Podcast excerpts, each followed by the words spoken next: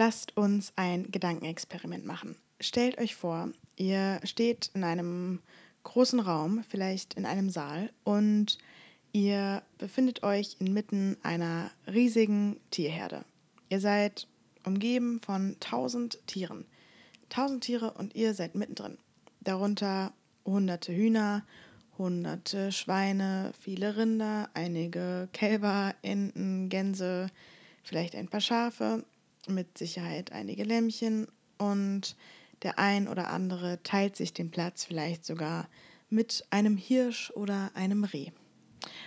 Und ja, nein, ihr habt keinen Bauernhof aufgemacht. Das sind alle Tiere, die ein Mensch aus Deutschland im Durchschnitt in seinem Leben essen wird. Hallo, herzlich willkommen bei Prima Klima, dem Umweltpodcast von und mit Emma Funke.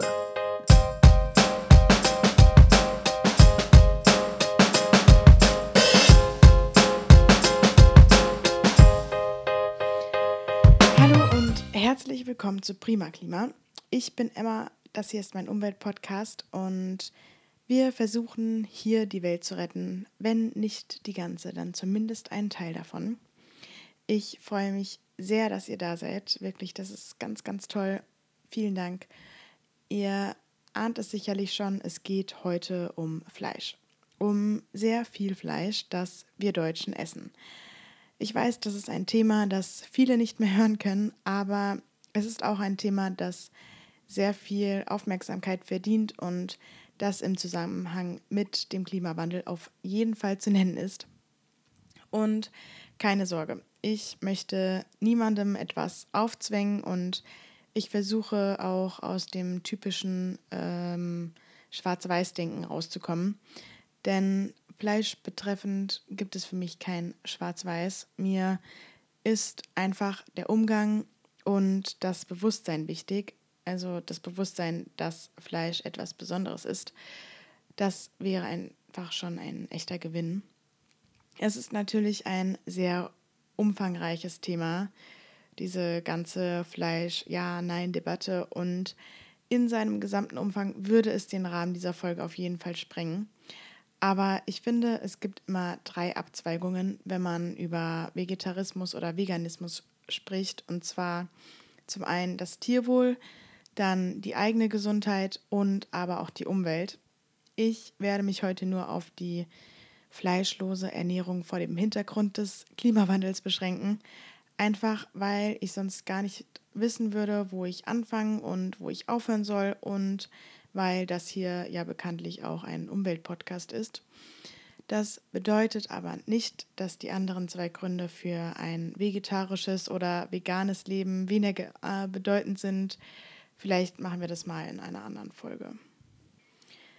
Bevor ich jetzt so richtig in dieses Thema einsteige, sollte ich vielleicht kurz noch sagen, was vegan eigentlich genau bedeutet. Ich kann mir zwar eigentlich nicht vorstellen, dass das ähm, irgendjemand in den letzten Jahren nicht äh, mitbekommen haben sollte, aber naja, ich sage es einfach trotzdem nochmal. Vegan bedeutet, dass man keine tierischen Produkte zu sich nimmt. Das bedeutet kein Fleisch, kein Fisch, keine Milchprodukte, keine Eier und kein Honig. Ich selbst bin seit einigen Jahren Vegetarierin, wobei ich die meiste Zeit ähm, eher Flexitarierin war. Ich habe das nie so strikt gesehen, beziehungsweise ich war einfach nicht besonders konsequent und habe manchmal oder oft bei Freunden einfach nicht gesagt, dass ich Vegetarierin bin ähm, oder habe ab und zu dann doch Fleisch gegessen, wenn ich mal Lust hatte. Seit einem halben Jahr esse ich jetzt aber wirklich konsequent kein Fleisch mehr und mache einfach keine Ausnahmen. Außerdem esse ich eigentlich keine Milchprodukte, ähm, nur sehr selten und ich möchte euch in dieser Folge sagen, wieso. Jeder Deutsche isst in seinem Leben durchschnittlich 1000 Tiere ich habe wirklich einen Moment gebraucht, um diese Information sacken zu lassen, denn bei dieser Hochrechnung sind Fische und andere Meerestiere noch nicht mit inbegriffen, also isst der durchschnittliche, durchschnittliche Deutsche sogar noch viel mehr Tiere. Ich habe mich aber dann ehrlich gesagt auch gefragt, ob 1000 Tiere nicht zu wenig sind. Ähm, also wenn man in regelmäßigen Abständen 20 Chicken Wings isst, dann ist man ja auch schnell bei sehr viel mehr Tieren. Allein unter moralischen Gesichtspunkten aus betrachtet ist aber auch schon 1000 eine super erschreckende Zahl. Im Jahr sind es dann ungefähr 60 Kilogramm Fleisch, die der Deutsche verdrückt. Was das aber zusätzlich noch für unsere Umwelt bedeutet, ist ebenso erschreckend und dazu kommen wir jetzt. Ähm, man kann die Umweltfolgen, die von der globalen Tierhaltung verursacht werden, in drei Rubriken unterteilen. Als erstes die Weideflächen und Futtermittel, die benötigt werden für die Aufzucht. Als zweites die Treibhausgase, die entstehen. Und zuletzt die Wasserverschwendung und Wasserverschmutzung. Also, Punkt 1. Weideflächen und Futtermittel.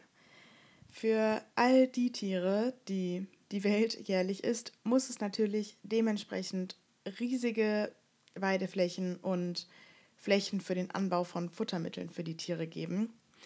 Das Fleisch, das die Europäer oder Deutschen essen, ist teils importiert und kommt dann zum Beispiel aus Südamerika. Dort wurde in vier Jahrzehnten 40 Prozent des dort vorhandenen Regenwaldes für Weideflächen und Futtermittel abgeholzt. Der Flächenverbrauch für den Fleischkonsum ist wirklich enorm. Der WWF schreibt in einem Artikel, dass zwischen 2008 und 2010 mehr als 30 Millionen Hektar von der EU belegt wurden, nur für die Tierwirtschaft. Das ist so viel wie die Fläche Ungarns, Portugals, Dänemarks und den Niederlanden zusammen. Ähm, es werden einfach riesige Waldflächen gerodet, um Flächen für Weiden oder Futtermittel zu gewinnen. Und wegen dieser Abholzung verschwinden etliche Tier- und Pflanzenarten und wir verlieren noch dazu die Wälder, die als grüne Lungen der Erde eine extrem wichtige Funktion haben für den Wasser- und Sauerstoffhaushalt auf der Erde. Der Welt geht damit einer der wichtigsten CO2-Speicher verloren. Außerdem werden die Futtermittel für die Tiere in Monokulturen angebaut. Und bei Monokulturen handelt es sich um den Anbau einer einzigen Pflanzenart über mehrere Jahre hinweg auf derselben Fläche. Ein Beispiel dafür ist der Soja- oder auch der Maisanbau. Von beidem wird sehr viel für Futtermittel für die Tiere, die wir essen, benötigt. Und durch diesen jährlich gleichen Anbau laugen die Böden aus und um sie dann eben wieder fruchtbarer zu machen, verwendet man Dünger. Leider zu viel davon. Neben dieser Überdüngung belasten zusätzlich Pestizide das Überleben von Flora und Fauna. Das heißt, dass diese künstliche Fruchtbarkeit sich zwar gut auf den Soja oder was auch immer angebaut wird, ähm, ausübt, aber ja, eben super negativ auf alles andere Leben im Umfeld. Ich habe schon öfters das Argument gehört, dass man als Veganer ja auch viel Soja zu sich nimmt und dass das ja auch in Südamerika oder sonst wo angebaut wird, wo Wälder abgeholzt werden. Es ist aber so, dass über 95 Prozent des weltweit angebauten Sojas als Futtermittel genutzt wird und nur 5 Prozent oder weniger, in manchen Artikeln ist die Rede von 5, in anderen 2, ich weiß nicht genau, was jetzt richtig ist, ähm, Jedenfalls weniger als 5% für andere Sojaprodukte. Ähm, man könnte natürlich sagen, dass wenn jetzt die ganze Welt vegetarisch werden würde, wir viel mehr Soja für Sojaprodukte brauchen würden. Aber man benötigt einfach sehr viel weniger Soja, um daraus Sojaprodukte herzustellen, als Tiere damit zu mästen. In einem Zeitartikel steht, aus einem Kilo Sojabohnen lassen sich rund zwei Kilogramm Tofu herstellen. Setzt man die gleiche Menge Soja als Kraftfutter in der Schweinemast ein, sind die produzierten Mengen mickrig. Gerade einmal 300 Gramm Schweinefleisch sind möglich. Zusammenfassend lässt sich also sagen, dass man im Allgemeinen sehr viel weniger Fläche braucht, um einen Veganer zu ernähren, als man für einen Fleischesser benötigt. Um genau zu sein, braucht man in etwa 20 Prozent der Fläche. Jetzt haben wir sehr viel über Weideflächen und Futtermittel gesprochen. Kommen wir mal zum nächsten Punkt. Zweitens, Treibhausgase. Die Tierhaltung erzeugt die drei klimarelevantesten Treibhausgase, Kohlenstoffdioxid, Methan und Stickoxid, und zwar in extrem großen Mengen. Zwischen 14 und 18 Prozent der weltweit ausgestoßenen Treibhausgase werden der Landwirtschaft zugeschrieben. Zum Vergleich, der gesamte Verkehr macht ungefähr 13 Prozent aus. Also der Verkehr verursacht weniger Treibhausgase als die Tierhaltung. Unglaublich, oder? Ich hätte das ehrlich gesagt niemals gedacht und ich bin noch immer nicht über diese Zahlen hinweggekommen. Am meisten schadet die Rinderhaltung dem Klima, denn ja, Kühe stoßen ja bekanntlich große Mengen an Methan aus bei der Verdauung des Futters. Und wenn die Gülle dann als Dünger auf den Feldern landet, entsteht Lachgas. Deswegen verursacht die Produktion von einem Kilo Rindfleisch 28 Kilogramm Treibhausgase, während ein Kilo Obst oder Gemüse bei weniger als einem Kilo Treibhausgase liegt. Aber auch durch die Verarbeitung und den Transport von Fleisch und Milch entstehen weitere Emissionen. Eine pflanzenbasierte Ernährung verringert den CO2-Fußabdruck übrigens etwa um über 50 Prozent. Aber kommen wir mal zum nächsten Punkt. Wasser. Hinter der Produktion von einem Kilogramm Fleisch stecken um die 15.500 Liter Wasser. Die Menge setzt sich zum einen aus dem benötigten Wasser, das man für die Futtermittel braucht, und aber auch aus dem Wasser, das die Tiere zum Trinken brauchen, zusammen.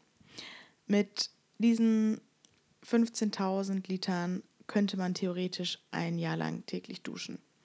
Es werden also Unmengen an Wasser verbraucht, aber auf der anderen Seite trägt die landwirtschaftliche Tierhaltung auch zur Wasserverschmutzung bei.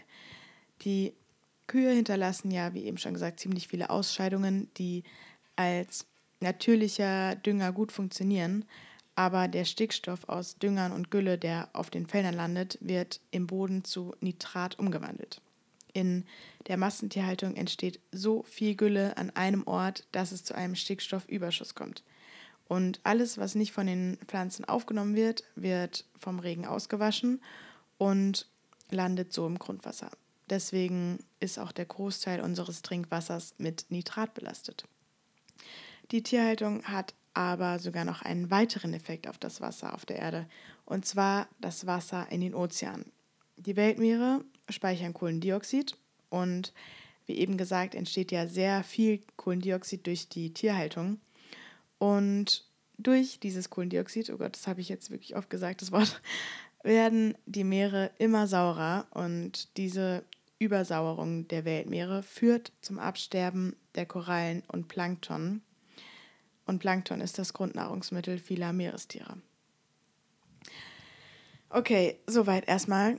Ich hoffe, ihr seid mitgekommen bei diesen vielen Zahlen und Fakten. War jetzt echt ziemlich faktenlastig, aber ich war selbst so überrascht bei manchen Punkten, als ich die Artikel gelesen habe, dass ich sie unbedingt mit reinbringen wollte. Was sich zusammenfassend sagen lässt über diese Folge ist, dass eine vegane Ernährung wahrscheinlich die effektivste Weise ist, um den eigenen ökologischen Fußabdruck zu verringern. Es geht dabei nicht nur um die verursachten Treibhausgase, sondern auch um die weltweite Übersäuerung der Gewässer, die Überdüngung der Böden und die Land- und Wassernutzung. Ich weiß aber, dass es für viele Menschen nicht in Frage kommt, sich vegan zu ernähren für mich aktuell auch nicht. Ich verzichte auf Fleisch und äh, Milchprodukte und versuche auch andere tierische Produkte zu reduzieren und achte sehr darauf, wo diese herkommen. Aber ich werde nicht komplett darauf verzichten, zumindest nicht im Moment.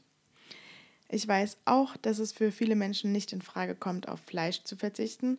Und deswegen ist mein Appell an euch zurück zum Sonntagsbraten. Man muss ja nicht unbedingt komplett auf Fleisch oder tierische Produkte verzichten. Ich höre zurzeit zum Beispiel immer öfters davon, dass Leute ihren Fleischkonsum extrem reduzieren und dafür dann einmal die Woche ein besonderes und gutes Fleisch essen, von dem sie eben wissen, dass es ein glückliches Tier war, das nicht aus der Massenproduktion kommt und für das auch ein wenig mehr bezahlt wird. Insofern bin ich für das Konzept Sonntagsbraten und ich denke, dass dieses auch sehr gut und leicht umzusetzen ist. Wir müssen nicht alle Vegetarier werden, aber wir müssen dem Thema mehr Achtsamkeit gegenüberbringen. Wir können natürlich unseren ökologischen Fußabdruck auch reduzieren, ohne dass die gesamte Weltbevölkerung vegan werden muss. Ähm, dazu müssen aber mehr Menschen bereit sein, ihren Fleischkonsum zu reduzieren, damit wir den weltweiten Konsum verringern. Aber solange das nicht der Fall ist, würde ich sagen, dass wir anderen ähm, erstmal alles geben müssen. Das Thema ist tatsächlich ja schon seit einigen Jahren aktuell und ich kenne viele, denen es zu den Ohren rauskommt oder die einfach so extreme Vorurteile haben, dass sie sich nicht mehr darauf einlassen können. Aber für alle, die sich fragen, was sie tun können, um die Welt zu schützen, ist die pflanzliche Ernährung der leichteste und effektivste Weg. Wir sollten allein aus dem Grund nicht aufhören, über dieses Thema zu reden, weil es mit das Wichtigste ist, wenn wir über den Klimawandel reden. Und es ist so einfach. Ich habe über dieses Thema letztens mit Freunden geredet und es sind zwei Sätze gefallen, die in diesem Zusammenhang, glaube ich, sehr oft fallen.